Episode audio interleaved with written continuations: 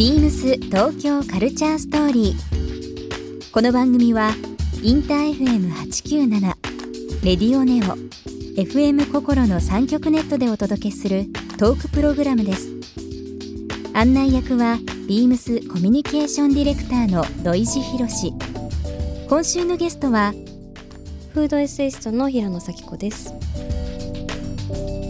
フードエッセイストの平野咲子さんを迎えビームスと JTB が手掛けたビームスプレイ in 九州では地元福岡のグルメを紹介された平野さん。そんな平野さんにこだわりや最近出会った一品など食についてのさまざまなお話を伺います。そして今週平野さんへプレゼントしたポーチをリスナー1名様にもプレゼント。詳しくは beams 東京カルチャーストーリーの番組ホームページをご覧ください応募に必要なキーワードは番組最後に発表します Beams. Beams. Beams.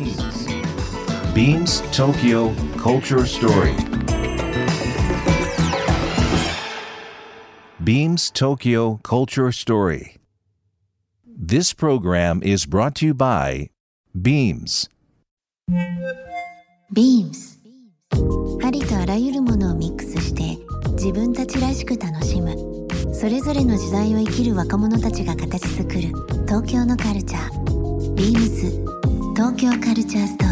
リー。あのフードエッセイストってすごくこう言葉的にもあの、すんなりくるっていうかまあ、あまり聞いたことないかもしれないですけども、まあ、言葉そのままで、まあ、自分で食べて、まあ、それを文字として起こして、うん。記録として残すというようなことのお仕事されてると思うんですけども、これ一番最初にこういうふうな仕事をしようとか、うん。このフードエッセイストで、えーお仕事をしようって思われたのっていつ頃なんですか？まああのいつって明確にないんですけど、う本当に私小学生の頃からずっと食べ物の日記を書いていたので、それを絵日記みたいなやつですか、いや文字だけで、うん、文字だけ。今日これな何々食べて、そう給食で食べた、うん。タラのグラタンがまずかったとか。美味しいものだけじゃなくてね。もちろんちゃんとねそういうメモリーも。はい、とにかく食べ物の日記をずっと書き続けててでまあそのインターネットとかがどんどん出てきた時にホームページ作ってそこに書いてたりとか、はい。ブログに書いてたりとかっていうふうにまああの個人的につけてるんだけど人に見られる環境に書いているうちになんかそのブログが話題になって、うん大学生の時に編集者の方がうん。メールをくださって、これ本にしませんかって言ってくれたのが。学生時代の時にどうでした？そういうまああの今だとこう仕組みというのもわかるかもしれないですけど、うん。いきなり本とか言われても、うんうんうん。ちょっとびっくりしませんでした、いや本当にもう迷惑メールかと思って ドキドキしながら。はい。でもねすごくいいチャンスですよね、まラッキーでした。あね今もあのインスタグラムを中心にこういろいろ、表現されてて、あの拝見してますけども実際どうですか？その振り返ってみて、まあ、人間の記憶ってある程度限界あると思うので、うん5年前の今日何食べてたってやっぱ分かったりとかすうるんとああの人誰あの時誰かといたなとかそうそういったのも思い出したりとかそうやっぱり食ってとにかく食だけは、まあ、消え物なので、うん。それをどんなに楽しかったとか感動したって言ってもそれを持ち帰ってそれを保存してコレクションするわけにはいかないので、やっぱその代わりに文字にして残すとかうん。うんそれこそ箸袋として持ち帰るとか、ね。そういうふうにすることで、まあ、あのそれを見た時にあの味を思い出せるっていうのはありますね。確かにうん。なんかあのーまあご飯って例えば言葉で言うと美味しいとかはい。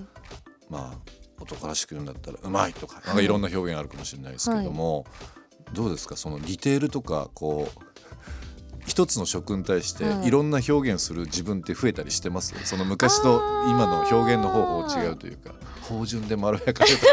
ちょっとうんちく気味みたいな。いやでも私がそのあのー食べ物を文字に起こすっていうのは、どちらかというとそのさっき言った忘れたくないためっていうのが多いんで、うなんかこうキャラクター化するみたいなイメージなんですよ。あなるほどね。そうだからその例えば明石焼きを食べた時に、はい。初めて食べた時にすごいふわふわしてるなと思ったんですけど、単純にふわふわだけだと、うん。まあ、シフォンケーキもふわふわしてるし、まあ、はんぺんもふわふわしてる、だからこれなんだろうなと思った時にあ足腰の弱いたこ焼きだなと思って面白い。だからそのなるほどね。そうだから足腰の弱いたこ焼きっていう引き出しの中に入れたんですよ。はそれはやっぱ明石焼きしか入れない。あはあだからその思い出せやすいっていうかそういう引き出しを頭の中にいっぱい入れるためのラベルをつけるっていう感じなんで。なるほどね。はい、言葉の構成が面白いですね。確かにね。うん。はい。なんかちょっと食べたくなっちゃうというか 僕が唯一食べれない食べ物があるんですけど何ですか？それが克服できるのかなそういう表現とか。えー、何ですか？教えてください。僕コーヒーゼリーが食べれないんですよ。コー。ヒーゼリーだコーヒーは？大好き。謎。ゼゼリーも大好き。えなぜかコーヒーゼリーだけはあの目が合わせらんないえなんか幼少期になんかコーヒーゼリーを食べた時に。親に聞いても全然それは分かんなくて。まあ別にだから克服しなくてもいいんですけど もうここまで来ちゃったら。はいねもっと他に美味しいもんあるから。そうですね。一個だけなんかこうねね。超えれない壁っていうのがあると、まあ、はいどっかのねタイミングでねトライしてもいいかなと思うんですけど。まあいつもなんかいろんなあのもの食べられて、えー幸せな気持ちになられてると思いますけども、平野さん、まあ、例えばなんですけど、はい。一食？あ一日三食、うんうん。もうこれでいいっていうものがあれば本当難しい質問ですよ。大根パイ大根パイ？大根パイ大根パイ、あのミモザっていう中華料理屋さんがええ青山にあるんですけど美味しいですよね。あそこの大根パイ食べたことありますか？ないです。食べたことあるのかな？まあだ大根餅ですよね。え違うんですよ大根パイ、もうあのミルフィーユ状になってるパイです。そうなんですえっ、とね食べたことないななんて言えばいいのかな。ガマ口財布くらいのちょっと小ぶりはい。はない。パイで、その中に千切りの大根とあとうん。金華ハムの細切れが入ってもうて、最高じゃないですか。そうでもうサクってかじるとジュワーってその旨味が。なんか聞いたことがない言葉だと想像つきにくいですけど、今の説明は分かりましたね。すごい美味しくて、ね、あのミモザはすごくあの、まあ、南青山になりますけども、うんうんうんちょうど、えー、と表参道の交差点から、まあ、徒歩数分ですけども有名店でね美味しい中華中華というか、まあ、新中華みたいな形ですよね。ううん。ん私そもそもパイが大好きなうんんで、うん。あの高校時代のメールアドレスがパイのみ大好きさっきっていう。超ダサい。いやダサくはないそれぐらいパイがそう好き超ダサい名前で活動。活動コミュニケーション取ってたわけですね。活動してたんですけどパイ好きなんだ。パイが大好きなので。あそうなんですか。じゃあもうアップルパイからミートパイからなんかいろんなまあものありますけれども。あとパイ包みとかね。そうなんです。だからもうパイのあの端っこのところだけをあ。勝手に全部あのちぎってというかわかります。そこだけ食べちゃうみたいな。あすっごいわかりますわかります。そういう、うん。あのーもうね多分食の話したらきりないんで もうディレクターの方によってちょっと2週間ぐらいにしてもらわないとあ終わんないかもしれないですけど。わかります。そういうの。ちょっとしたあの何とも言えない焦げ目というかあのね香ばしいのとちょっとその甘い部分がついてて だから私パイの角っていうだけのお菓子を作りたいくらい。でもなんだなんか近いお菓子ありましたよね。なん。んだっけななんとかの先っぽみたいなのとか。あ一時ありましたよね。の先っぽなんだっけな。皆さんご存知ですか？リコだ。カプリコの頭。頭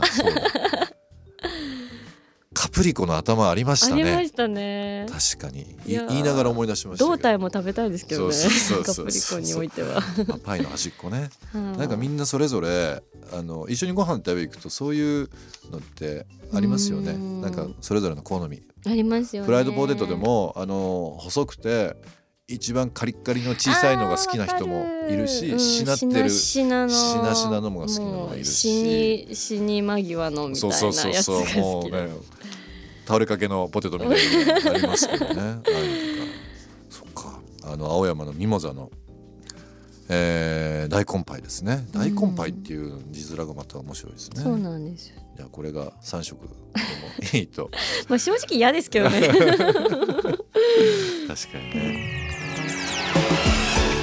ビームス東京カルチャーストーリー。ゲスト平野咲子さんにプレゼントしたポーチをリスナー1名様にもプレゼント。応募に必要なキーワード「フードエッセイスト」を記載して番組メールアドレス beams897 アットマークインター FM.jp までご応募ください。詳しくは番組ホームページまで。ビームス。デミルクスビームス新宿ショップマネージャー山本真理です。デミルクスビームス新宿は新宿ルミネワンの2階にございます。新宿駅から直結で夜9時半まで営業しています。お仕事帰りにも便利でご利用いただけます。大人の女性にぴったりな商品を取り揃えてご来店お待ちしております。ビームス東京カルチャーストーリー Beams Tokyo Culture Story. This program was brought to you by Beams.